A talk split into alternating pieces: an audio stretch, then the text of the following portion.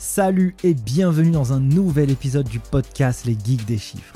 Chaque semaine, je vais à la rencontre de personnes qui réinventent ou interagissent avec le monde de la comptabilité ou de la gestion d'entreprise. Experts comptables, entrepreneurs, directeurs financiers ou acteurs de l'écosystème, je cherche à dénicher pour vous les meilleures pépites pour comprendre comment designer son profil et devenir inarrêtable sur le marché du travail. Digitalisation de la fonction compta, outils tech, levée de fonds, indicateurs financiers, culture business, bref, tout y passe pour vous apporter un éclairage concret issu du terrain. Je suis Nicolas Piatkowski, cofondateur de l'école en ligne Les Geeks des Chiffres, qui a formé plus de 3300 étudiants de la filière expertise comptable et des millions d'autres sur YouTube. Si vous avez appris quelque chose avec ce podcast, mettez un gros 5 étoiles sur votre appli préféré avec un commentaire. Et moi, je n'ai qu'une seule chose à vous dire. Prenez place et c'est parti Salut et bienvenue dans ce nouvel épisode du podcast Les Geeks des Chiffres. Aujourd'hui, je suis très heureux d'accueillir un entrepreneur qui s'appelle Alexandre Dana. Salut Alex. Salut Nicolas, merci beaucoup pour l'invitation. Bon, écoute, je suis très contente de t'accueillir. Je vais te présenter vite fait avant de te laisser euh, la parole pour euh, aider nos auditeurs à en savoir un peu plus sur toi. Donc toi, tu t'appelles Alexandre Dana. Tu as fondé une boîte qui s'appelle Live Mentor, qui est un programme d'accompagnement pour les entrepreneurs et tout ça en ligne, mais avec une grosse euh, implication sur l'accompagnement personnalisé. Donc on dirait que c'est presque du digital mais présentiel. Oui, c'est vrai que quand on a commencé à faire des formations en ligne en 2016, il était très important pour nous de se différencier des formations historiques où tu achetais parfois très cher des vidéos enregistrées il y a très longtemps. Et donc j'ai inventé un modèle où dès que tu commences ta formation, tu es matché comme sur euh, Tinder, avec euh, un mentor qui est expert dans la formation que tu as décidé de suivre, formation marketing digital, formation en création d'entreprise, formation YouTube, par exemple, et quelqu'un, si possible, qui connaît ton secteur d'activité, qui connaît tes enjeux, qui a déjà accompagné des entrepreneurs sur des problématiques similaires. Et euh, nous avons développé donc une plateforme en ligne avec une messagerie qui ressemble à Messenger, à WhatsApp, à Telegram et qui permet à la personne qui suit la formation de parler tous les jours pendant trois mois avec son mentor et d'avoir euh, à intervalles réguliers des rendez-vous en visioconférence. Et donc, on s'est pris la tête depuis cinq ans sur comment recruter ses mentors, comment les former et comment créer un cadre d'accompagnement qui permet de faire ce qu'on fait aujourd'hui, à savoir 2000 personnes chaque mois qui sont en train de suivre un accompagnement et de bosser avec un de nos mentors. Donc, donc toi, ça fait euh, 10 ans que tu es entrepreneur, à peu près 9-10 ans. Euh, tu n'as pas commencé par ce projet à la base, tu n'as jamais été salarié, tu as toujours bossé, euh, tu t'es lancé dans l'entrepreneuriat très vite? C'est quoi un peu les, grandes lignes de ton parcours pour qu'on puisse euh, un peu le découvrir? Alors, j'ai effectivement jamais été salarié. J'ai créé ma toute première entreprise il y a plus de 10 ans maintenant. Je l'ai créée il y a presque 14 ans. Dans quelques mois, ça fera 14 ans. Ah ouais. ça n'a pas été un succès. C'était durant ma première année d'études supérieures que j'ai créé cette entreprise. Je voulais absolument pas rejoindre un job en CDI. Ça me paralysait, ça me faisait extrêmement peur de devoir mettre un costard et d'aller faire des entretiens d'embauche. C'était ma, ma hantise. Et donc, j'ai, je me suis renseigné sur quelles sont les autres options pour euh, avoir mon diplôme parce qu'il fallait faire une expérience professionnelle. Et on m'a dit soit l'humanitaire, soit la création d'entreprise, mais à l'époque, personne ne, choisissait ça. La première entreprise a été un échec, l'associé euh, avec qui j'étais parti avec la caisse. La deuxième entreprise que j'ai montée juste après a aussi été un échec avec 16 euros de chiffre d'affaires en six mois. Et la troisième entreprise, c'est Live Mentor, qui a maintenant 10 ans, mais qui, durant les quatre premières années, à opérer sur un modèle et un secteur d'activité qui n'a rien à voir avec ce qu'on fait aujourd'hui. On ne faisait pas de la formation en ligne pour créateurs, créatrices d'entreprise. On faisait des cours de soutien scolaire, de mathématiques et de physique principalement, et on rencontrait plein de difficultés. Donc, in fine, euh, je suis entrepreneur depuis 14 ans, mais je n'ai atteint la rentabilité, le moment où les chiffres m'ont souri, qu'en 2016, euh, à la moitié de l'année 2016. Donc il y a maintenant euh, presque 6 ans. Donc ça fait 14 ans que je suis entrepreneur, ça fait que 6 ans que je, je, suis un entrepreneur qui peut vivre de son activité. Et donc le, début de parcours a été très difficile. Moi, je suis retourné habiter chez ma mère à 29 ans parce que je pouvais plus payer mon loyer. Enfin, tu vois, c'est, ça n'a pas été, pas été simple. J'avais jamais travaillé de ma vie, donc je ne pouvais pas bénéficier des allocations chômage. J'avais pas mis de côté. C'était un, un, jeune qui a un compte en banque à zéro et qui avait euh, un capital social de départ pour son entreprise de 100 euros mis à trois avec mes deux associés de l'époque. Ok, la classe. Donc ça, c'est les bons souvenirs du début, ou en tout cas des souvenirs qui sont euh, aujourd'hui, en tout cas qui font partie de ton histoire, tu vois. Du coup, durant ces, premières années d'entrepreneuriat, c'était quoi as tes gros enjeux? Comment tu as développé ton projet? D'où est venue ton idée? Comment tu l'as financé? Été quoi les premières étapes? J'ai lu quelque part que pendant 5 ans ou 4 ans, tu avais fait 50 000 euros de chiffre d'affaires. Mmh. Comment on réussit à, à tenir et à vivre comme ça, là, tu peux avoir qu'une fois incroyable, tu vois. Oui, parce qu'il faut préciser que c'était 50 000 euros de chiffre d'affaires en cumulé sur les quatre années. C'était pas 50 000 euros par an, c'était que 50 000 euros sur quatre ans. Donc en moyenne, 1 000 euros par mois. Alors bah, évidemment, on pouvait pas se payer de salaire avec la boîte. donc c'était un mélange entre bah, limiter au maximum les coûts, les dépenses. Donc très souvent, on se versait pas de salaire du tout moi, je suis retourné, comme je disais, habiter chez ma mère. C'était un mélange à côté de petites missions en parallèle pour réussir à, joindre les deux bouts. Et puis, j'ai procédé à des levées de fonds. J'ai trouvé des personnes, des business angels, qui ont cru. Aujourd'hui, me le disent, ne croyaient pas en fait dans l'idée de départ, mais ont été séduits par notre engagement hors norme pour l'éducation en ligne. Aujourd'hui, ça semble extrêmement classique de faire des cours à distance, de faire de la formation à distance, surtout avec le Covid, la pandémie qui a fait exploser le nombre de Zoom. Mais moi, à l'époque, euh, j'étais vraiment le seul. J'ai connu une époque où j'étais un ovni. J'étais, euh, euh, j'en parlais à mes potes autour de moi, je leur disais, mais, mais moi, regardez, moi, je donne tous mes cours sur Skype, c'est génial. Il y avait même Google Doc qui existait déjà à l'époque, j'envoyais des documents via cette, via cette technologie. Et, en fait, tout le monde me disait, mais qu'est-ce que c'est que ce truc, Alex Ça marchera jamais? Donc, je pense que certaines personnes ont vu une sorte de ténacité, d'abnégation. Et moi, c'est aussi pour ça que j'ai écrit un livre sur le bien-être et le bonheur, j'ai découvert au final assez tôt que mon bonheur ne dépendait pas du chiffre d'affaires de l'entreprise. Évidemment que je voulais être rentable et que je souffrais de ne pas pouvoir me verser de salaire tout le temps et que je souffrais euh, de ne pas pouvoir inviter ma copine au resto et que je souffrais de ne pas partir en voyage. Mais j'avais quand même déjà des sources de joie assez incroyables. J'avais la joie de choisir ce que je faisais de ma journée, j'avais la joie euh, d'apprendre de nouvelles choses, j'apprenais beaucoup de choses, j'avais la joie euh, de pouvoir bosser la nuit, le week-end si j'en avais envie, j'avais la joie d'être toujours dans cette, cet équilibre très fin entre la liberté et puis en même temps les contraintes qui augmentent aussi avec le développement de l'entreprise. Et ça, ça a été un choc assez difficile à vivre une fois la rentabilité obtenue. J'ai embauché une équipe, j'ai fait grandir mon équipe et je me suis rendu compte quand j'ai commencé à avoir 10 salariés, 20 salariés, mon Dieu, mais où est ma liberté en fait? Parce que maintenant, je dois répondre à des messages constants de toute mon équipe. Maintenant, si la boîte fait une erreur, il n'y a pas que moi qui suis en danger, il y a toutes les personnes de mon équipe. Donc au final, euh, c'est intéressant de, de, reprendre tout le parcours entrepreneurial et de se demander à quel moment est-ce qu'on se sent le plus libre Alors, c'est hyper intéressant ce que tu dis. Tu as mentionné le fait que, et ça, je ne l'ai pas dit au début de, l'épisode, mais j'aurais dû parce que j'ai oublié dans, dans, ce que je t'ai présenté, c'était, excusez-moi d'avoir fait ça. Vraiment, tu dis que tu es écrivain et que tu as écrit deux bouquins. Donc, tu en as écrit un sur la méthode Live Mentor pour comment entreprendre. Donc, ça, ça donne les clés pour pouvoir développer un projet, vendre, le marketing, le positionnement, etc. Et puis là, tu as sorti un livre récemment qui s'appelle Entreprendre et surtout être heureux. Est-ce que tu peux me raconter pourquoi tu as écrit ce bouquin? C'est quoi la, genèse et toute l'histoire? Parce que en, gros, ça se nourrit de toute ton expérience entrepreneuriale et de tous les gens que tu as accompagnés. Est-ce que tu peux m'en parler? Parce que, parce que vraiment, ce livre, il, est incroyable. Déjà, merci beaucoup pour ça. Mais l'idée de ce livre, c'est drôle parce que d'un côté, c'est une fulgurance, et en même temps, euh, c'est la conclusion logique de tout mon parcours d'entrepreneur. C'est une fulgurance au sens où on enregistre, toi et moi, là, ce podcast en avril 2022. En août 2021, il y a moins d'un an, je me retrouve dans une situation personnelle difficile.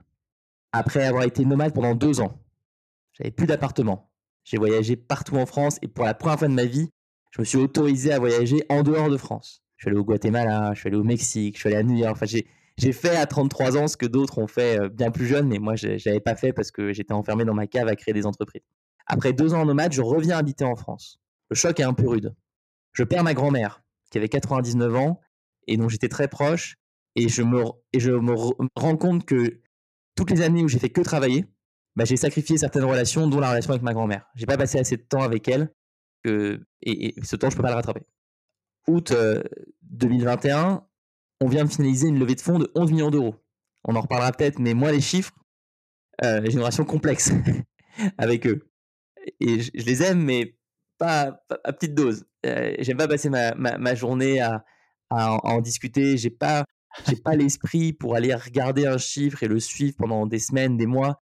Et les discussions que tu peux avoir en levée de fonds où on va t'interroger, t'interroger, t'interroger, t'interroger encore sur ta marge et on va discuter pendant des heures de est-ce qu'on la calcule de cette manière-là ou de cette manière-là ou de cette manière-là ou de cette manière-là.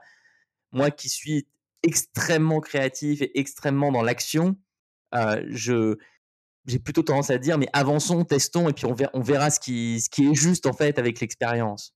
Donc cette levée de fonds qui est un, un succès de l'extérieur et c'est vrai que je, je, suis content qu'on l'ait réalisé, de l'intérieur, moi, elle m'a pris beaucoup d'énergie. Et donc, on la clôture au début du mois d'août. Et moi, je suis, je suis rincé, je suis vidé. Et à côté de ça, bah, comme j'ai entrepris cette levée de fonds, je me suis éloigné de tout ce que j'aimais dans mon entreprise. Et donc, je me retrouve avec euh, ma partenaire à être en vacances, mais incapable de profiter de mes vacances avec le cerveau plein la tête de, de problèmes à gérer. Et là, je me dis, ah, tu vas peut-être faire ton troisième burn-out. Parce que j'en ai déjà fait deux. J'en ai fait un en 2018 et j'en ai fait un en 2016. Et donc je sais ce qui risque de m'arriver et je veux pas que ça m'arrive. Donc là, je réagis très fort. J'appelle mon associé Anaïs, j'appelle mon directeur financier Mehdi. Je leur dis tout de suite, là, je vais pas bien en ce moment. Donc déjà, je le verbalise. J'appelle une coach avec qui j'ai travaillé. Je décide de bosser avec elle. Je décide de prioriser du temps dans la nature, du temps avec mes amis. Je décide de construire les autres identités que j'ai en moi en parallèle d'identité d'entrepreneur. Et à un moment, à la fin du mois d'août, donc je commence à aller mieux, je me retrouve avec des amis qui me font une surprise pour mon anniversaire et, ça, et je déborde d'amour quand je reçois cette surprise-là parce que moi, je vais pas faire toute ma vie, mais pendant très longtemps, j'ai pas fêté mes anniversaires. Donc, euh, c'était vraiment un moment qui était fort pour moi. On était, on était, on était, pas nombreux, on était 4-5, mais en dehors de Paris, dans un lieu exceptionnel euh, s'appelle Gendry, petit, petit village fantastique. Et, lors de la soirée, là, j'ai le déclic. Je me dis, mais en fait, c'est, ça. Ça faisait longtemps que je voulais écrire un deuxième livre. Je savais pas trop sur quoi. Et là, je comprends. Je dis, mais c'est ça. Le sujet sur lequel je dois écrire, c'est ça. C'est ce que je viens de traverser dans ce mois d'août. C'est ce moment où l'entreprise, elle va très bien, mais c'est moi qui vais pas bien. Donc, il faut que je me creuse la tête pour faire un livre, le premier livre, dédié à la santé mentale des entrepreneurs. Et donc, je lance une enquête. Je dis aux gens de la communauté Live Mentor, toutes les personnes qu'on a déjà formées, ou les personnes qui sont abonnées à notre magazine Odyssée, ou les personnes qui ont lu mon je leur dis écoutez, voici une enquête. Et je vous propose d'y répondre et de me dire comment vous vous sentez? Est-ce que vous avez l'impression de passer par le syndrome de l'imposteur, passer par la peur de l'échec, passer par la comparaison excessive? Je liste six blessures et je leur demande également quel est le stade de développement de votre boîte? Est-ce que vous venez de vous lancer? Est-ce que vous avez déjà des salariés Est-ce que vous n'êtes pas encore lancé, mais vous y pensez? Et là, il y a un écho. Il y a 10 000 personnes qui répondent à cette enquête. Je, suis euh, euh, scotché. Je me rends compte qu'en fait, j'ai ouvert une porte et que je ne suis pas le seul à me poser la question du burn-out. Et avec ces réponses, j'ai pu trouver euh, des grilles d'analyse qui ont, qui ont donné vie à entreprendre et surtout être heureux. Super. Donc, tu dis que toi, tu as fait deux burn-out. Et là, tu, sentais que tu étais proche. Donc là, sur ces trois burn-out, pour quelles raisons en 2016 et 2018 tu sens que tu deviens vidé? C'est quoi la, conséquence? Qu'est-ce que toi t'as fait pour arriver à ce niveau-là? Pourquoi je te pose cette question? Et pourquoi je veux aborder ce sujet avec toi? Parce qu'il y a beaucoup d'experts comptables qui nous suivent aussi sur, sur ce podcast. Il y a beaucoup de futurs aspirants à le devenir aussi, et euh, ils vont être au contact des entrepreneurs au quotidien.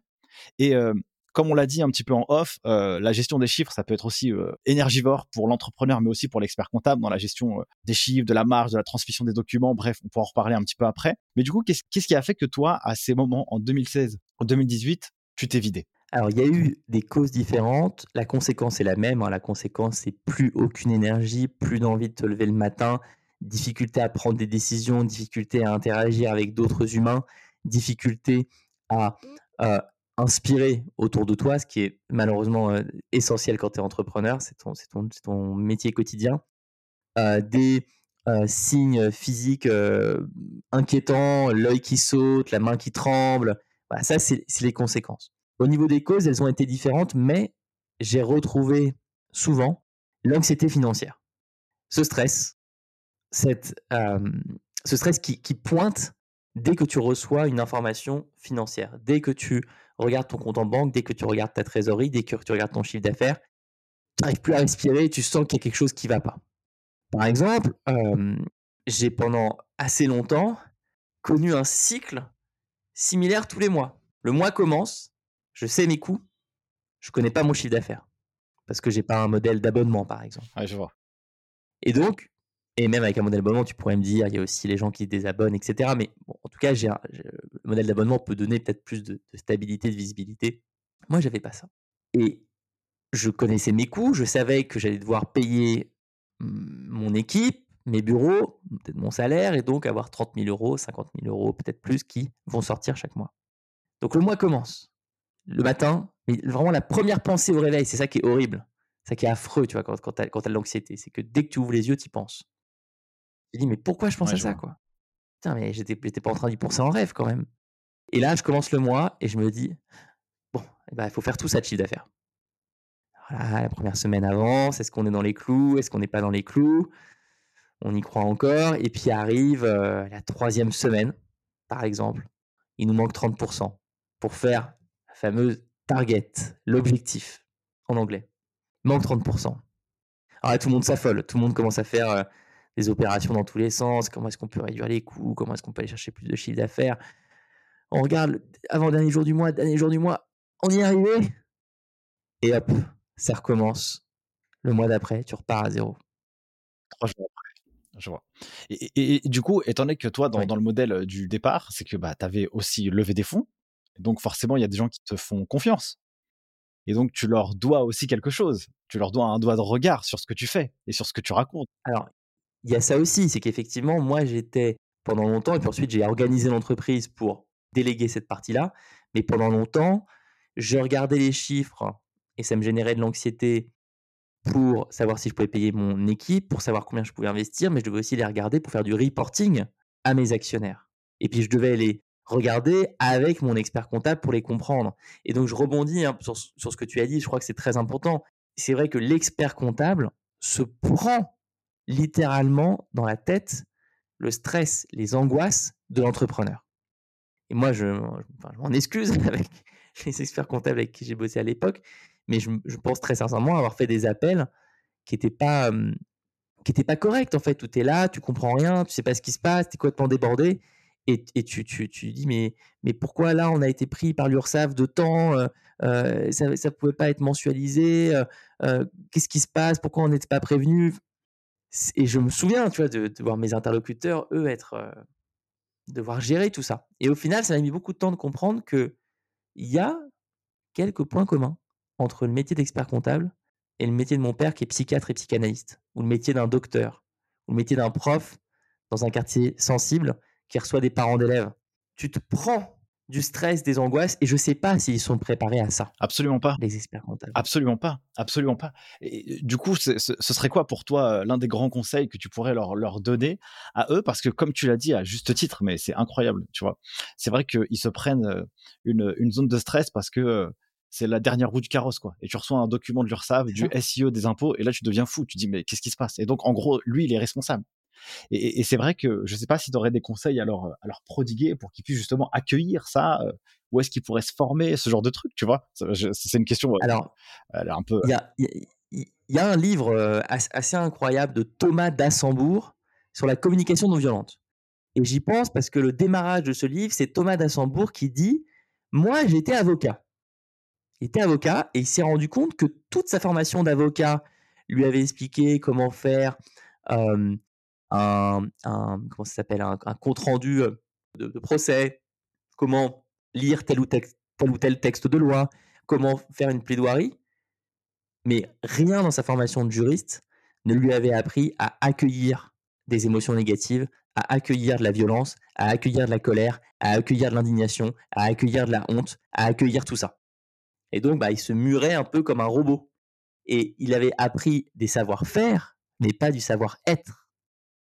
Donc, je pense qu'il y a un premier angle super intéressant pour un expert comptable, qui est de se dire, OK, comment j'investis dans mon, dans mon savoir-être? C'est pas inné, il faut arrêter de croire que c'est quelque chose qui tombe du ciel et qu'il y a des personnes qui de naissance sont à l'aise avec les autres, vont savoir rassurer. Non, mais personne ne naît comme ça. C'est, ça s'apprend. Les personnes qui sont en apparence à l'aise, bah, en fait, elles ont peut-être eu des parents qui étaient particulièrement sensibles sur ces sujets. Donc, en fait, il y a eu une éducation et, on doit de toute façon tout le temps progresser sur ces sujets. Donc, je pense qu'il y a, un premier sujet sur c'est quoi le savoir-être, c'est quoi la communication non violente, comment je peux, dans ma posture, garder mon calme, reconnaître ce que dit l'autre. C'est très important en CNV, c'est je reconnais qu'il y a une souffrance. parce qu'il n'y a rien de pire pour un entrepreneur que d'avoir l'impression d'être face à un robot. Quelqu'un qui garde la tête froide et dit non, bah, il faut payer.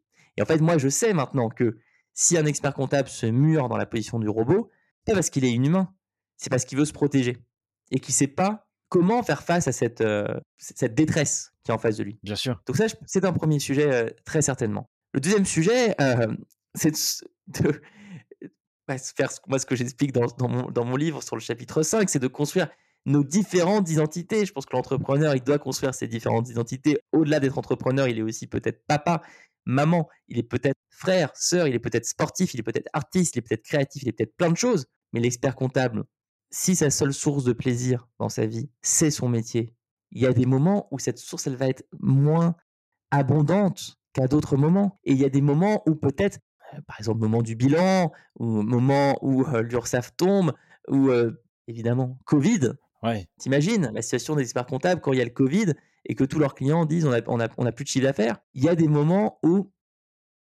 ça va être beaucoup plus compliqué de tirer de l'énergie de son travail. Et donc, il faut se construire une vie où on prend de l'énergie ailleurs et ça, ça, ça aide. Et c'est pour ça que moi, je crois beaucoup dans le sport, je crois beaucoup dans la méditation, je crois beaucoup dans les thérapies alternatives, je crois beaucoup dans tout ce qui permet euh, de favoriser son bien-être. Dans, dans, ton expérience, donc moi j'ai lu dans ton bouquin que au début, il y a un truc qui m'a assez frappé, c'est que tu as même à un moment donné l'impression que toi, tu es ton projet. quoi. Toi, tu es ton projet et rien d'autre.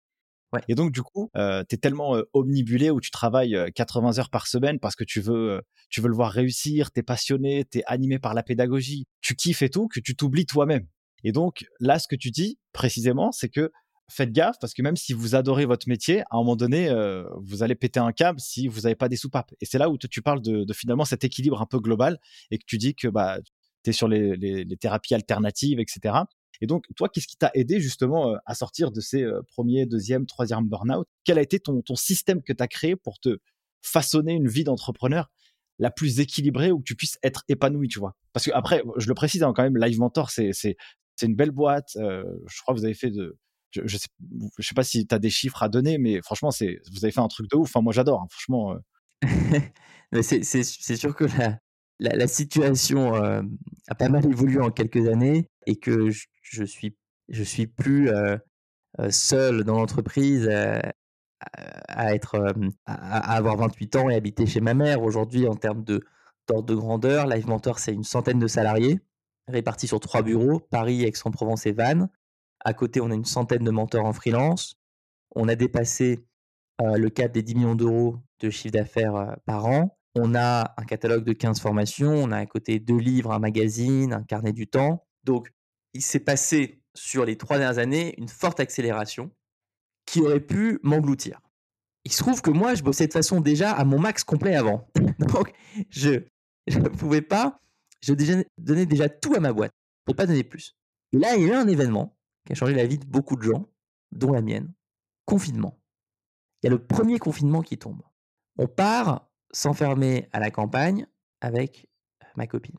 Alors moi, j'ai pas une activité comme Netflix ou comme de la livraison de nourriture à domicile qui explose immédiatement parce qu'il y a le confinement, mais j'ai quand même une activité qui est plutôt favorisée. J'ai certaines personnes qui avant ne croyaient pas dans les formations en ligne qui se disent pourquoi pas j'y vais. Donc en fait ma boîte, même si j'ai été très prudent et que j'ai fait attention à mes loyers sur les bureaux, etc., j'ai quand même une entreprise qui l'année du confinement augmente en activité. Mais Moi, je suis donc sur mon ordinateur, confiné.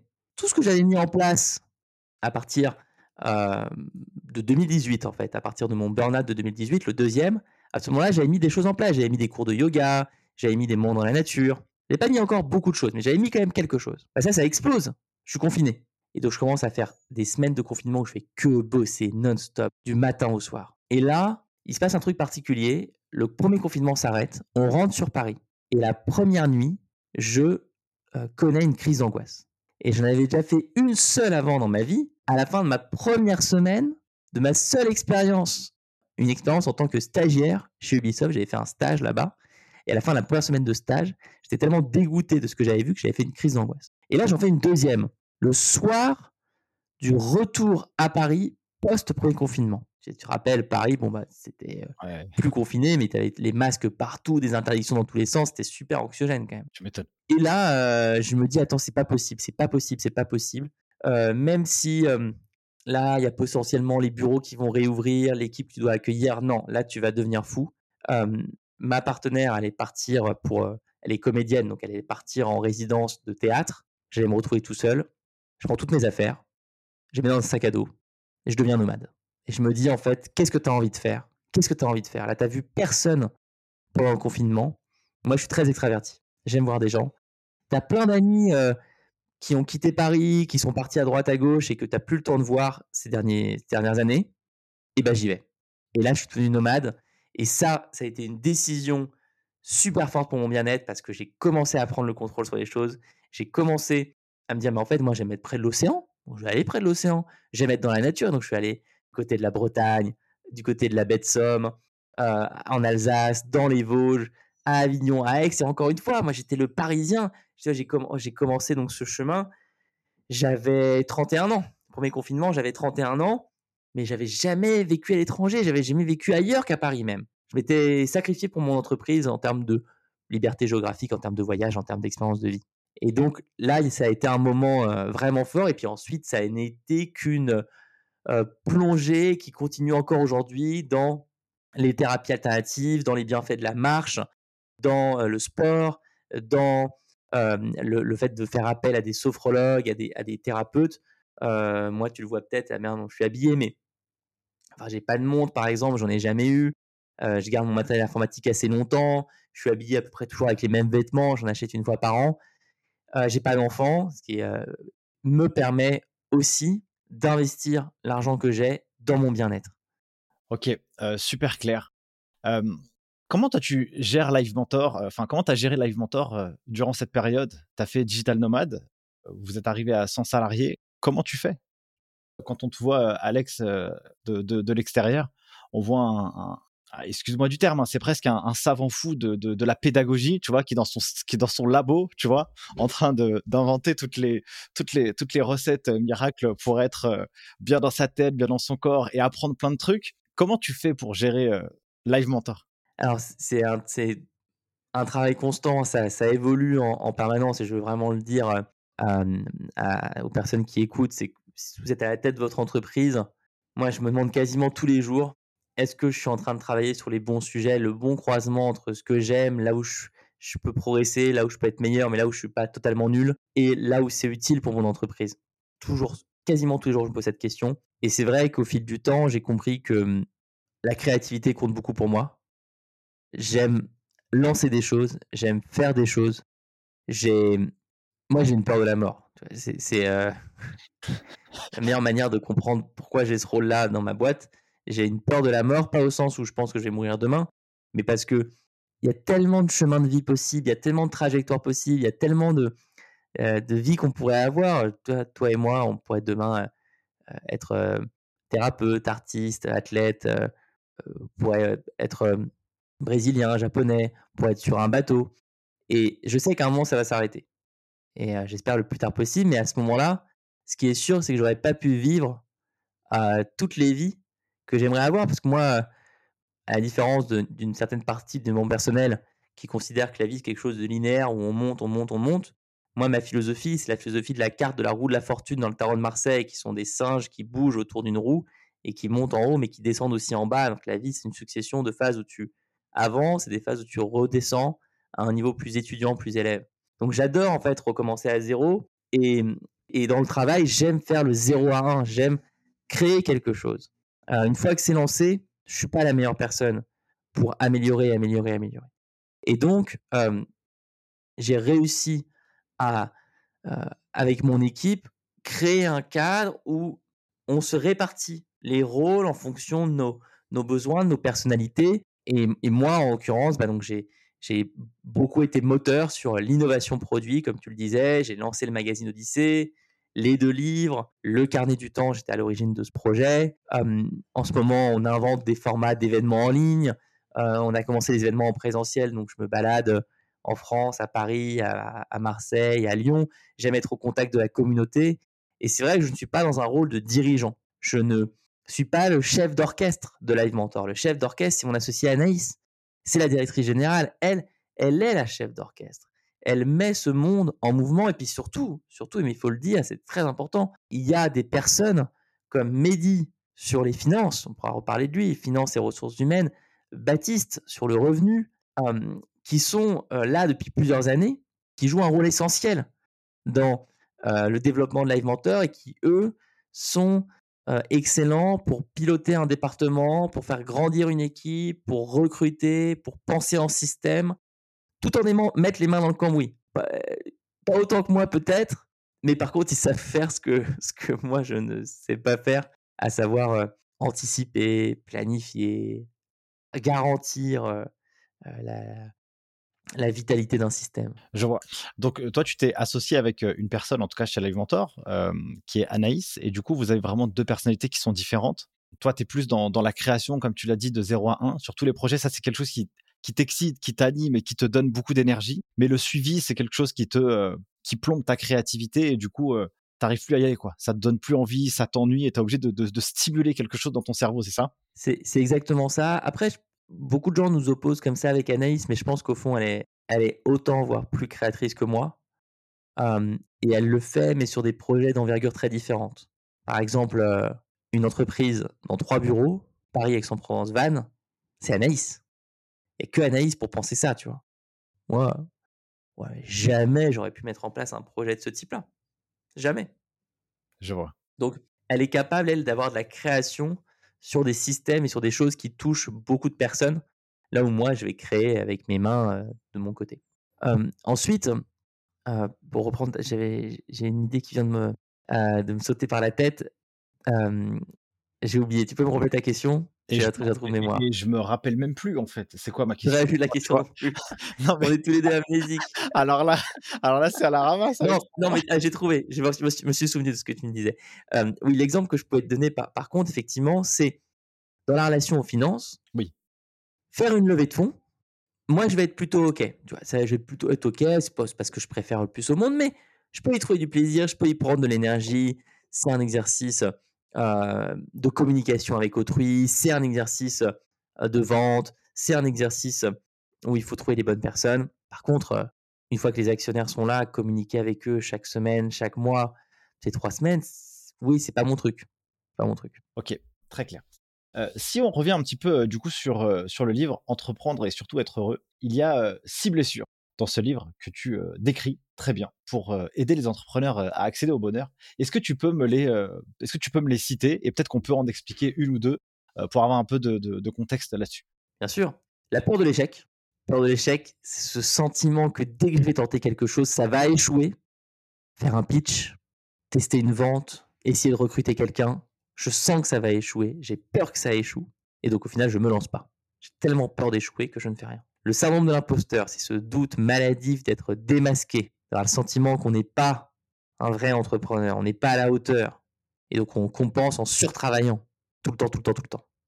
La comparaison excessive, c'est j'ai pris un entrepreneur en modèle, plusieurs entrepreneurs ou un type d'entrepreneuriat, j'ai un fantasme en tête et je me compare à ça tout le temps, tout le temps, tout le temps. C'est la génération Instagram, et je souffre parce que je me dis, mais moi, je suis pas, je suis pas aussi fort, je suis pas aussi aligné, je suis pas aussi heureux, etc.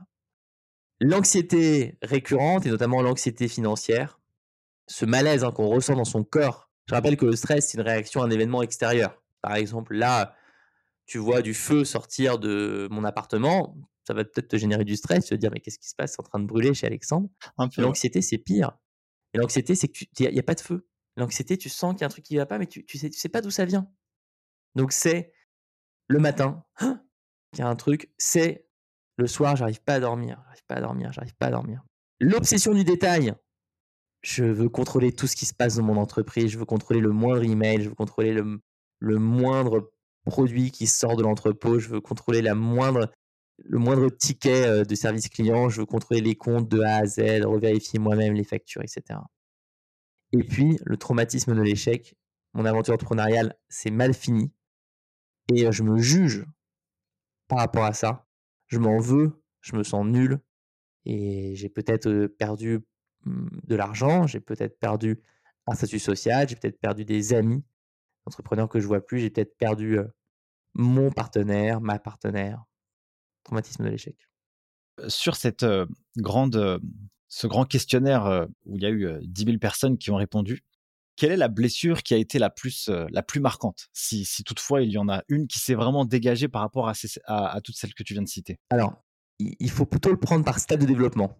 C'est là où ça devient intéressant. Et en fait, tu as des blessures comme la peur de l'échec, son imposteur, qui sont vécues principalement par les personnes qui ne sont pas encore lancées ou qui viennent de se lancer.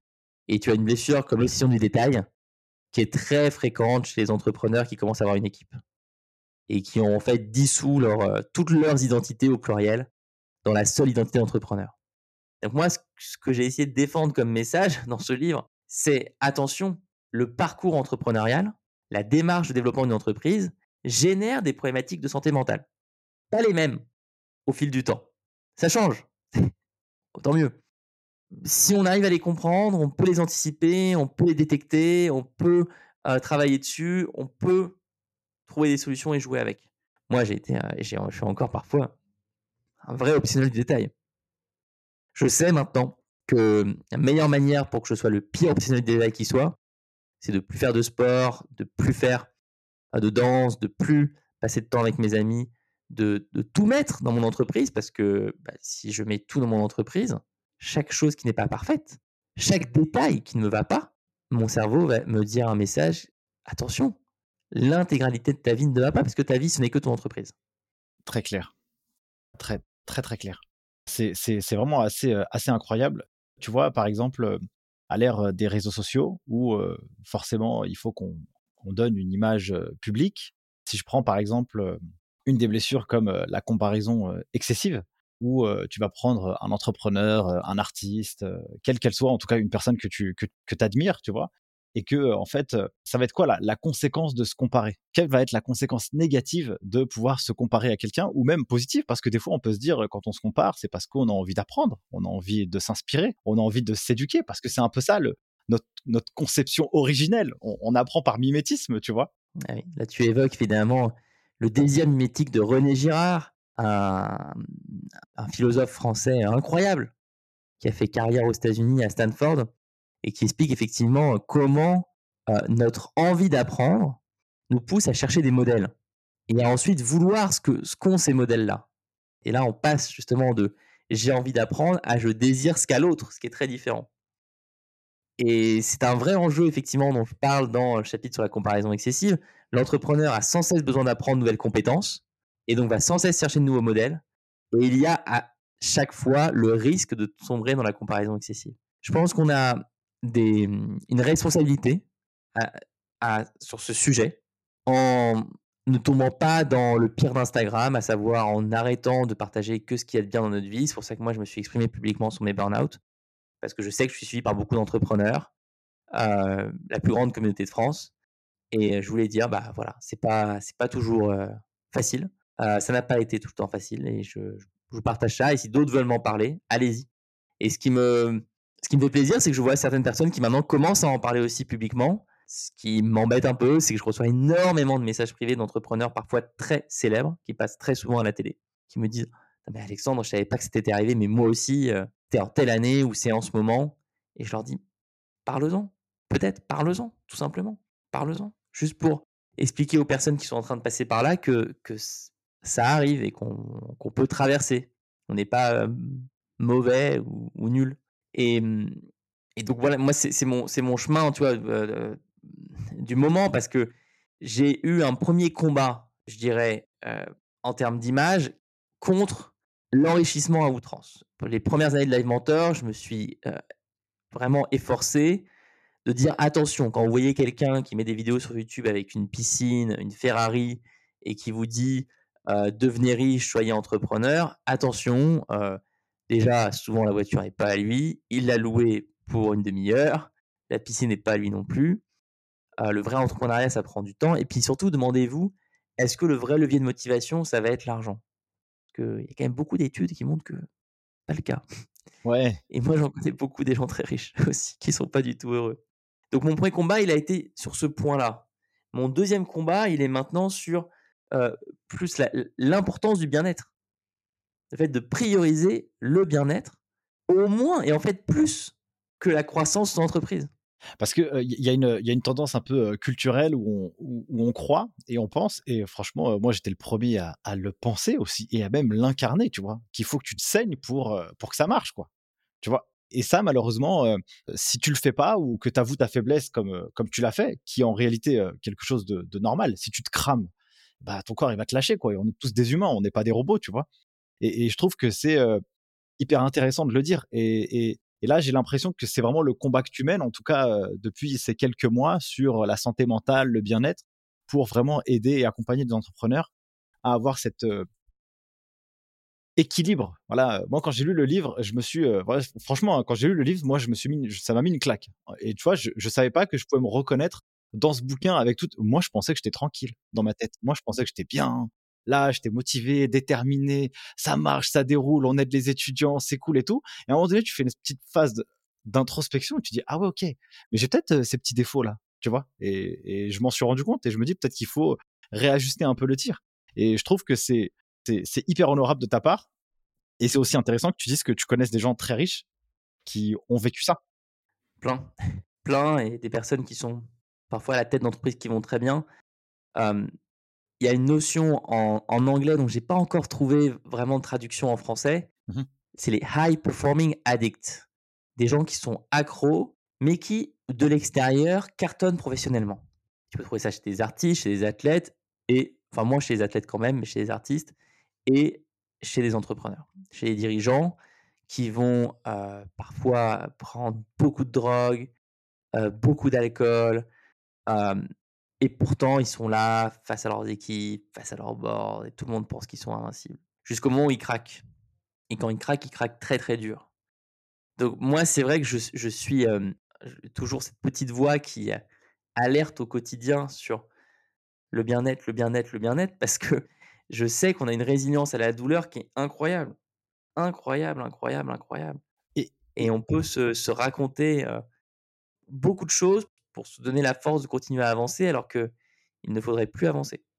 Et alors, du coup, comment on fait quand on est entrepreneur et qu'on a beaucoup d'énergie, on a les idées plein la tête, des rêves plein la tête, à cultiver une bonne santé mentale dès le jour numéro 1 de la création de sa boîte? Est-ce que c'est possible? Et si c'est possible, comment on peut faire ça? Et comment on peut inculquer finalement cette croyance à des gens de se dire faites gaffe, prenez soin de vous, parce que dans deux ou trois ans, vous allez vous risquez de flancher. Quoi?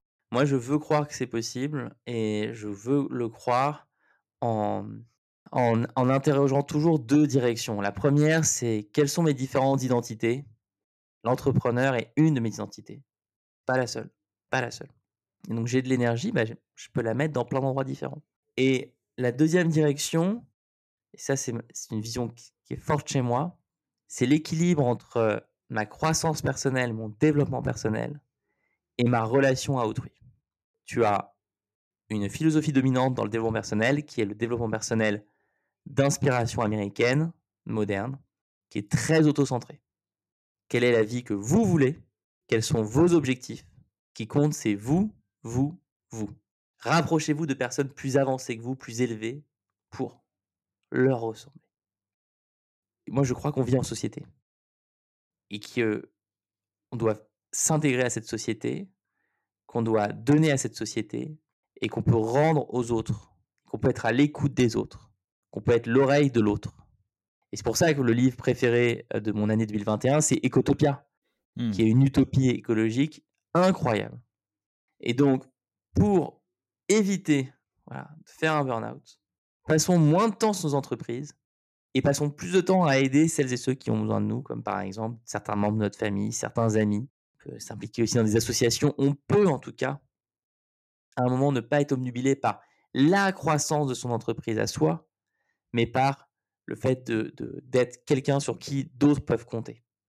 Et tu sais, moi, je n'oublierai jamais cette phrase, je ne sais pas citer la personne, c'est trop confidentiel, mais d'un entrepreneur américain très connu à New York qui m'avait dit Moi, je sais, Alexandre, malheureusement, qu'il n'y aura personne à mon enterrement. Parce que quand je fais mon anniversaire, il n'y a personne. Quand je fais des soirées, etc., pour ma boîte, il y a plein de gens, tout le monde me connaît. À mon anniversaire, il n'y a personne. Et il me parlait de, voilà, cette, solitude, en fait, de cette, manière dont, dont il avait tout construit sur son entreprise, ses objectifs à lui, en étant déconnecté des autres. Mais, mais on vit en société, encore une fois. très clair. Et ce qu'il ne faut pas oublier, c'est que de toute façon, la, conséquence financière, parce que, bon, en tout cas, dans, dans, dans, dans, les articles de loi du Code de commerce, on crée une boîte à un ou plusieurs pour en partager les bénéfices ou profiter de l'économie qui va en résulter, tu vois. Ça, c'est vraiment l'article de loi. Donc, effectivement, si on n'a pas la bonne santé mentale, eh bien, ce sera difficile d'aller finalement gérer une boîte qui va créer de la rentabilité, de la croissance, de, de, la pérennisation, où tu vas pouvoir embaucher des gens en, en, les accompagnant correctement. Et du coup, je pense que, je pense que ça, c'est un vrai sujet. Tu vois, moi, je l'avais même pas perçu. En, en réalité, je, je connaissais pas ce sujet de la santé mentale. Et je l'ai découvert là depuis quelques semaines. Et je pense qu'en réalité, pour l'entrepreneur et même pour les gens en général, c'est vraiment quelque chose qui, c'est une éducation vraiment globale qu'il faut faire pour qu'on puisse vivre une vie qui soit à, notre image, tu vois. Et donc, c'est très holistique, effectivement. J'aime beaucoup la notion de global. C'est très holistique. Et moi, alors, tu m'entends beaucoup parler du tarot de Marseille, mais c'est vraiment un outil que je trouve incroyable de connaissance de soi dans le tarot de Marseille, tu as différentes dimensions, la dimension spirituelle, la dimension émotionnelle, la dimension intellectuelle, la dimension corporelle slash sexuelle. Ça, rien que ça, par exemple, c'est très intéressant de se demander chaque jour, est-ce que je nourris ces quatre dimensions-là? Moi, je suis des années où je nourrissais que la dimension intellectuelle. Mmh. Comment faire une meilleure entreprise? Comment est-ce qu'on fait plus de ventes, de marketing? Comment est-ce qu'on code un site internet, c'est quoi les différents modèles économiques, etc., etc. Intellectuel, intellectuel. Il y avait assez peu de place aux émotions. Il y avait la liberté, la passion d'entreprendre, mais l'amour, l'amitié, même la tristesse, je la ressentais pas beaucoup. Je ne m'autorisais pas à la ressentir. Donc l'émotionnel, pas trop là. La spiritualité, j'en parle même pas. Et puis alors le corporel, il n'y a pas beaucoup de sport. et j'étais célibataire. ok. Bon, en tout cas, du coup, on a une, bonne leçon. Il faut vraiment, euh, enfin, il faut. Chacun fait comme il l'entend, mais en tout cas, l'équilibre reste quand même le, le, point à attendre pour être euh, vraiment le plus épanoui possible. Mais c'est ça, je, je, rajoute juste un, petit point parce que je trouve l'occasion est intéressante. Moi, ce qui m'a beaucoup bloqué, c'est que j'entendais cet euh, appel à l'équilibre, mais c'était trop flou pour moi. Équilibre pro-perso, qu'est-ce que ça veut dire? Rien, C'est, parce que je n'arrivais pas à comprendre. Mais le pro, je voyais très bien, ok, bah, bon, c'est travailler, c'est tout mon ordinateur. Mais le perso, c'est quoi?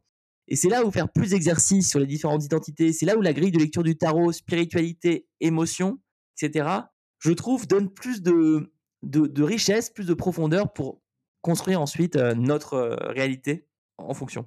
Et exactement, parce qu'effectivement, comme, comme tu le dis, hein, équilibre pro-perso, bon, bah, ça veut rien dire. Mais du coup, il faut creuser le, comment d'aller chercher son équilibre global. Et bon, tu vois, ce, que tu, ce que tu recommandes, c'est très clair. Ok, mon cher Alexandre, parlons un peu de, de chiffres sur le Live Mentor. Et donc, toi, tu as une équipe, tu as quelqu'un que tu as embauché qui s'appelle Mehdi, DAF, chez Live Mentor. Comment tu l'as recruté Pourquoi tu l'as recruté lui? Euh, c'est quoi l'histoire avec Mehdi? C'est un, une histoire de dingue. C'est un coup de génie. De la vie. Pas de nous. Nous, on, est, on faisait déjà, on faisait plus d'un million d'euros de chiffre d'affaires. Ah, je sais plus exactement combien on faisait quand Mehdi est arrivé, mais on, faisait plus d'un million d'euros, ça c'est certain. On devait faire aux alentours de 1,5-2. on n'avait de responsable administratif et financier, on avait encore moins de DAF, on avait un expert comptable, plus une sorte de conseiller financier, plus encore, on avait trois freelances, c'est n'importe quoi. Et on met une offre d'office manager. Faut c'est pas pour les gens qui nous écoutent, office manager, c'est euh, gérer les bureaux, l'administratif, pas du tout le boulot d'un responsable administratif financier et encore moins d'un DAF. Parce qu'on on, savait, pas ce qu'on sait pas, tu vois. Et donc, comme on dit, connaissait pas grand chose aux chiffres, on se rendait pas compte d'à quel point on avait besoin de quelqu'un. Et là, on reçoit un mail, candidature. Le mec s'appelle Mehdi Saoud. Et on voit qu'il a bossé quelques années chez KPMG, donc un cabinet d'audit. Qu'il a bossé aussi dans une euh, scale-up, donc une startup très bien développée, et qu'il a été au comité de direction, qu'il a parlé aux actionnaires. Moi, je suis pas là dans l'entretien, mais Anaïs, mon associée, fait l'entretien. Elle m'appelle en sortant, elle me dit Là, je crois qu'il y a un truc. Nous, on n'a pas parlé. On lui a juste posé nos questions et il donnait toutes les réponses. Mais on lui a posé pas des questions pour le recruter. On lui a posé des questions qui nous posent problème au quotidien. on lui a posé des questions sur oui, mais là, par exemple, sur la reconnaissance du chiffre d'affaires, on ne sait pas trop quoi faire. Et en fait, il leur a fait une masterclass Incroyable. Il leur a dit voilà, c'est exactement ça qu'il faut faire. Donc, on a fait une offre, mais immédiatement. Et plus tard, je crois assez longtemps après, un jour, je suis avec lui et je lui dis Mais Mehdi, pourquoi tu as postulé? Et il me dit J'ai vu l'annonce, j'ai senti que vous n'aviez pas besoin d'un office manager, mais que vous aviez besoin d'autre chose.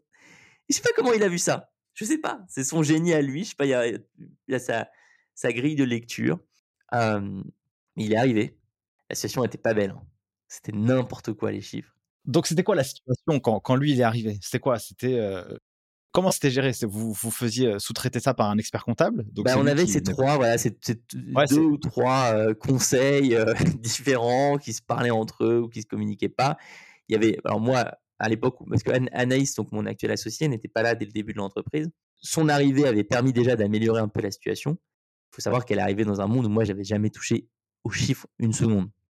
Donc, donc elle avait amélioré la situation, mais on partait quand même d'assez loin. Et, et, Mehdi, en fait, arrive et euh, il se prend des problèmes comme euh, le chiffre d'affaires est faux. Notre euh, script de calcul du, chiffre d'affaires est faux. et puis, il faut reprendre les contrats. En fait, tout, il tout, fallait tout reprendre, tout reprendre. Et en fait, c'est une, alors c'est une, c'est, une machine de travail, Mehdi, c'est la première chose. C'est quelqu'un d'extrêmement intelligent, d'extrêmement bien organisé. C'est quelqu'un qui a, en plus, pour le coup, à la fois des savoir-faire, mais un énorme savoir-être, toujours calme. Il va jamais te stresser, mais il va jamais te cacher quand il y a un problème. Il vient te voir et dit il y a un souci. Et en fait, il a construit depuis son arrivée toute une équipe financière et RH. Il a recruté des profils au fur et à mesure. Euh, et aujourd'hui, il est, membre évidemment du comité de direction, il est en relation directe avec nos actionnaires. Euh, il a joué un rôle euh, essentiel sur la levée de fonds, il a joué un rôle essentiel sur la réduction de notre BFR, le besoin en fonds de roulement, qui est un vrai sujet pour tous les organismes de formation. il a trouvé des solutions comme la facturage. Enfin, c'est, il a joué un rôle plus que majeur dans, dans ce qu'est Live Mentor aujourd'hui.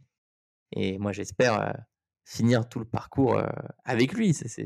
et, pourtant, on est très différents. C'est le, jour et la nuit. Tu, vois. tu mets un mec comme moi, pas du tout organisé, super créatif, qui a des idées à 10 heures, il a envie que ça soit en place à 10h30. Mehdi, c'est quelqu'un qui tout est, pensé. quoi. Et, et, en fait, bien sûr qu'il y a des fois où on s'est un peu engueulé, mais il y a un respect mutuel qui je crois est très fort. En tout cas, moi j'ai pour lui un respect incroyable, une admiration vraiment, et puis un partage de valeurs très fortes. Ouais. Euh, on bosse pas de la même manière, mais on a la même valeur travail. On se met, on se met minable, tu vois. Mehdi, c'est quelqu'un. Alors lui, lui, il s'est managé. Moi, je, je, suis pas très bon, mais, mais par contre, il, met aussi les mains dans le cambouis, tu vois. Et, et, moi aussi. Et donc, il y a ce côté, en fait, ouais, on n'est pas là pour faire des grands discours. on est là pour bosser. Et c'est bien beau de sortir des théories sur la stratégie, les machins, etc. C'est très bien. La vérité, c'est qu'il faut faire les choses et puis on verra ce qui marche, on verra ce qui marche pas. Et ça, je pense que ça nous, ça nous donne, tu vois, ce plaisir de bosser ensemble. c'est aussi quelqu'un qui peut me dire les choses. Moi, c'est des gens qui m'ont fait grandir, tu vois. Quelqu'un comme Mehdi, il m'a dit, Alex, ok, on a compris que ce serait jamais ton truc, les chiffres, mais le minimum que tu dois savoir, c'est ça, c'est ça, c'est ça. Et donc, c'est, c'est quelqu'un qui a, qui moi vraiment m'a, et j'en parle d'ailleurs dans le livre. Peut-être que tu dis, peut-être que tu l'as vu, mais j'ai, je, mentionne Mehdi dans le livre en disant il m'a sauvé de l'anxiété financière. Parce qu'aujourd'hui, je sais qu'avec Mehdi, sera toujours bien géré. Donc, ça veut dire que quels sont les, indicateurs financiers que toi tu regardes? Sur Live Mentor, euh, qui lui va, je pense, euh, t'envoyer, tu vois, il, fait sa, sa, tambouille interne. Et puis, toi, tu regardes, qu'est-ce que toi tu exiges, pas, pas exiges, mais qu'est-ce que toi tu lui demandes pour avoir ta lecture de Live Mentor? Oh, mais tu, alors, tu sais, c'est, c'est, c'est pas moi qui lui demande, c'est lui qui me dit Alexandre, il t'oblige à le recevoir. Non, mais c'est important parce que je pense que c'est la bonne manière de fonctionner au sens où il connaît bien mieux le sujet que moi. Mmh. Il connaît bien mieux le sujet que moi. Donc, c'est pas moi qui vais dire, tiens, euh, euh, sors-moi ça. Non. C'est lui, il a créé un cadre où il dit, c'est ça qu'on regarde. Il y a la clôture mensuelle. Demain, tu vois, alors demain, là, on enregistre ce podcast mardi, mercredi, euh, c'est le, un mercredi par mois, il y a Mehdi qui montre à tous, les, à tous les membres du comité de direction, il descend le PNL descend les résultats. Et donc, évidemment, bah, on va s'attarder sur le chiffre d'affaires, signé, réalisé, combien de cash on a encaissé ce mois-ci, où on est le BFR, combien on a en trésorerie, puis on regarde les grands indicateurs, coût marketing en pourcentage du chiffre d'affaires, coût de production en pourcentage du chiffre d'affaires, coût de structure en pourcentage du chiffre d'affaires. voilà, c'est au final avec les, les, éléments que je t'ai dit, c'est ce que moi je dois un peu avoir en tête tout le temps, pas plus complexe que ça. Et parfois, il faut descendre beaucoup plus en, bien, plus en profondeur, et c'est là où, où Mehdi est essentiel. Ok, super. on arrive à la fin de ce podcast. Je vais juste te poser une rapide question sur le process de la levée de fonds. C'est difficile de lever des fonds, tu vois comment ça, comment ça marche et comment les fonds d'investissement ils challengent les entrepreneurs? Qu'est-ce qu'ils veulent savoir? Qu'est-ce qu'ils veulent découvrir mmh. d'un business Et en gros, comment ils, comment ils décident d'y aller ou pas quoi. Il y a des blogs entiers hein, sur, la, sur la levée de fonds qui pourraient répondre bien mieux que moi, mais de mon expérience, moi j'ai dû lever au moins 15 millions d'euros au total ces dernières années, peut-être 20 en comptant la BPI, etc. Mehdi saurait mieux que moi mais donc, bon, ça, ça, permet de pouvoir te dire de mon expérience ce que je retiens. Moi, je retiens trois choses. C'est un exercice de séduction. Donc, connaître les investisseurs depuis longtemps, leur avoir montré que tu étais quelqu'un de solide, leur avoir montré que tu dégageais une vision, tu dégageais une mission, que tu n'allais pas lâcher, que, que tu allais apprendre, que tu savais aussi te remettre en question et que tu étais capable d'embarquer des gens dans le projet, ça, crois que c'est essentiel. Et, et donc, c'est, je dirais, le rôle qu'on a joué, Anaïs et moi, sur la levée de fonds l'été dernier. Ensuite, il y a cette séduction qui est importante. Il y a la confiance et le fait d'être rassuré qui est essentiel. Et c'est là que quelqu'un comme Mehdi intervient, par exemple. Le fait que quand les investisseurs veulent voir ce qu'il y a sous le capot, veulent voir comment c'est organisé, veulent voir comment c'est structuré, veulent voir comment les, chiffres financiers, tu es capable de dire, voilà, tac, tac, point 1, point 2, point 3, point 4, point 5, point 6. Ça, c'est essentiel, surtout quand tu commences à avoir une, société qui fait un certain chiffre d'affaires. Ce n'est pas le cas au tout début. Tout début, tu vois, moi, mmh. je faisais levées de fonds tout seul, Mehdi n'était pas là, mais la boîte euh, faisait, faisait, faisait un volume qui était ridicule. Et après, le troisième point qui est plus dur à, à comprendre si on est un peu trop bon élève, c'est, euh, et ça peut choquer hein, ce que je vais dire, tout ça, c'est un vaste jeu c'est un vaste jeu de théâtre. Les fonds d'investissement qui mettent de l'argent chez toi, c'est pas leur argent. Donc, les, fonds d'investissement qui vont te dire c'est ça nos critères pour investir, quand euh, ils ont un énorme coup de cœur, quand euh, il y a la concurrence sur le dossier, ils oublient ces critères-là. Et toi, tu dois accepter ce rôle de théâtre pour à un moment comprendre quand siffler la fin de la pièce. Le moment où c'est bon, on arrête de négocier, on a deux jours pour répondre. Et ça, tu vois, c'est quelque chose où si tu es très ingénieur, très analytique, très bon élève, euh, bah, tu, vas, tu vas tout le temps être là en train de dire, mais je comprends pas, c'est quoi le process, etc. Et, en fait, c'est des humains que tu as en face de toi. Et c'est des humains qui sont bah, comme, euh, comme n'importe quel aspect de la vie des humains. Euh, parfois, ils sont émotionnels. et leurs actions sont guidées par leurs émotions, pas par leur raison. Et donc, bah, tu rentres là-dedans, quoi. Et tu te dis, OK, c'est quoi l'émotion qu'il faut mettre là? et bah souvent, cette émotion, c'est je reprends le pouvoir, s'arrête tout de suite. Super, très clair, très clair, mon cher Alexandre. Bah écoute, on arrive à la fin de ce podcast. Est-ce que tu as un dernier message, toi, à partager ou un conseil ou je sais pas, quelque chose qui, t'inspire ou que tu voudrais partager à, nos auditeurs? Bah non, mais le, la chose que j'ai à dire, c'est merci à toi beaucoup pour l'invitation, pour ce que tu fais et pour justement ce travail d'évangélisation que vous réalisez au quotidien. Et moi, j'aurais adoré connaître les geeks des chiffres quand je me suis lancé dans l'entrepreneuriat parce que j'ai sous-estimé l'importance de cette éducation-là, clairement. J'ai mis beaucoup trop de temps à comprendre le BFR, j'ai mis beaucoup trop de temps à comprendre la facturage, j'ai mis beaucoup trop de temps à comprendre les notions de marge. Et, et en fait, une, une entreprise, elle ne doit pas innover dans ses finances. C'est ailleurs, c'est sur les 2% restants que tu vas faire la différence. Il y a depuis des centaines d'années une manière de développer des boîtes de manière paisible, sereine, stable, et ça passe par une compréhension des chiffres. Donc, euh, je pense que vous pouvez être vraiment super fier de ce que vous faites au quotidien. C'est une très belle mission qui a beaucoup de sens et qui permet d'éviter plein de problèmes. Et moi, j'en ai, on n'a pas parlé là, mais tu vois, j'ai fait des premières levées de fonds que j'aurais pu ne pas faire. Et je les regrette pas, c'est partie du chemin, mais c'était pas le choix optimal. Je vois. Donc merci. Bah, merci beaucoup, en tout cas, Alex. Du coup, si les gens veulent te retrouver, bah, eh bien, ils vont sur LinkedIn, Alexandre Dana. Ils doivent, enfin, ils doivent aller acheter, entreprendre et surtout être heureux. Si vous êtes entrepreneur ou si vous allez accompagner des entrepreneurs, je trouve que ce livre Enfin, c'est voilà, pour moi, c'est, j'espère le voir acculturé à la Fnac, euh, avec les petits euh, encarts, 100 000 lecteurs, 200 000 lecteurs. C'est tout ce que je peux te souhaiter, mon cher Alexandre. Et puis, si vous souhaitez des formations sur la partie entrepreneur, entrepreneuriat, finance, finance personnelle, marketing, Facebook, YouTube, comme tu l'as dit, eh bien, rendez-vous sur livementor.com. Et donc, si vous avez, mes chers auditeurs, aimé ce podcast et que vous avez appris quelque chose, eh bien, un petit commentaire, euh, un, un, un 5 étoiles sur euh, Apple Podcast ou vos applications préférées, eh bien, ça fait toujours plaisir et ça donne la pêche. Et puis, bah, moi, je vous dis au prochain rendez-vous et merci encore, Alexandre. Merci beaucoup à toi et à bientôt tout le monde. Merci d'avoir suivi ce podcast jusqu'à maintenant. Si vous êtes arrivé ici, c'est que vous avez été hyper motivé. Je voulais vous partager quelque chose. Ce podcast, c'est du taf, mais c'est un plaisir incroyable pour moi à réaliser. Le jeu en vaut la chandelle.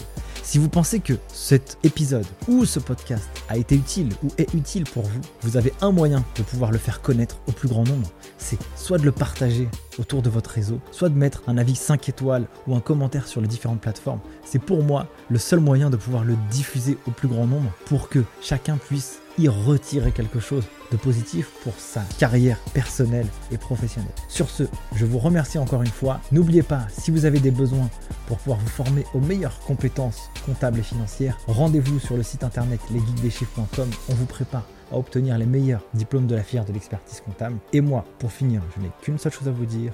À très vite pour le prochain épisode. Ciao